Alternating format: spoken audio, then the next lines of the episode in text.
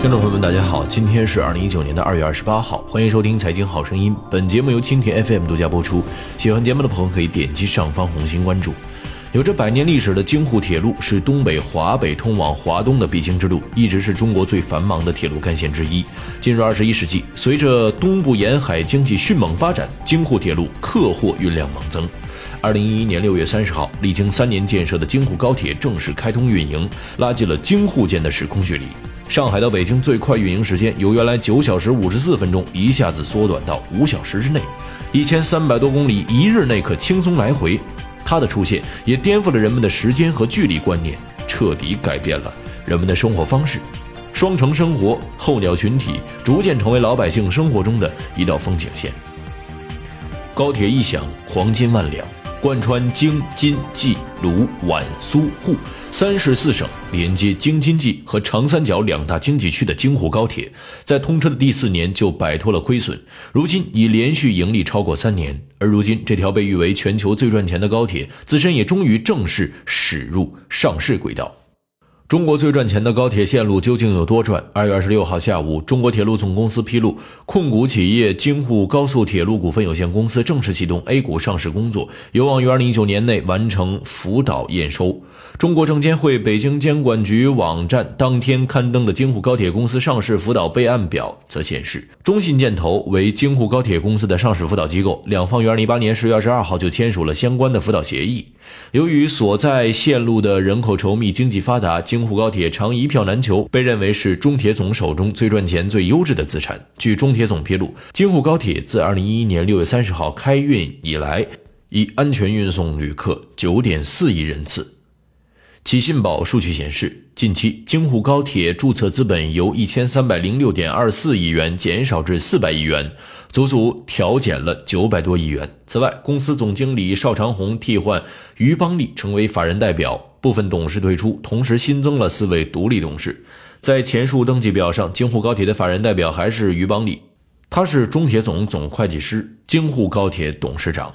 京沪高铁公司目前共有十一个股东，前三大股东分别为中国铁路投资有限公司持股百分之五十一点七三，平安资产管理有限公司持股百分之十三点九，全国社会保险基金理事会持股百分之八点七。一个有趣也合乎情理的细节是，除了前三大股东和中银集团投资有限公司之外，剩下的七家持股股东恰好来自京津冀鲁皖苏沪三市四省当地，足以想见当初建设铁路时原铁道部与各省份之间协调推进的盛况。去年十一月，京沪高铁自二零一五年扭亏为盈，二零一七年利润达到一百二十七点一六亿元。按照公开披露的京沪高铁2017年客运量1.8亿次人次计算呢，平均每张票盈利约为70.7元。另外，京沪高铁公司于2016年首次实现股利分红，小股东河北建投交通投资有限责任公司2016年分得0.06亿元，2017年分得0.57亿元；天津铁路建设投资控股集团有限公司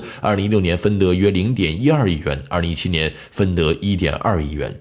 中铁总方面表示，全面启动京沪高铁公司上市工作，是铁路总公司积极推进国铁企业股份制改造的重要举措之一，是大力发展混合所有制经济、促进铁路企业资本结构优化调整的具体行动，有利于通过资本市场优化资源配置，实现铁路运输主业资本扩张、高效发展等。这对于今后中铁总的混改是一个样本。同济大学铁道与城市轨道交通研究院孙章认为，上市之后。后京沪高铁公司不仅可以为未来的铁路线路建设开拓资金来源，也可以促进不良资产的消化。上市之后呢，车票会更贵吗？据新华视点报道，中铁总总经理陆东福今年一月二号曾表示，今后铁路部门将探索构建灵活可控的高铁票价调整机制，深化一日一价、一车一价可行性研究，并择机试点。铁路内部人士表示，灵活调整意味着不仅是一日一价，未来高峰时段和非高峰时段高铁票价也有望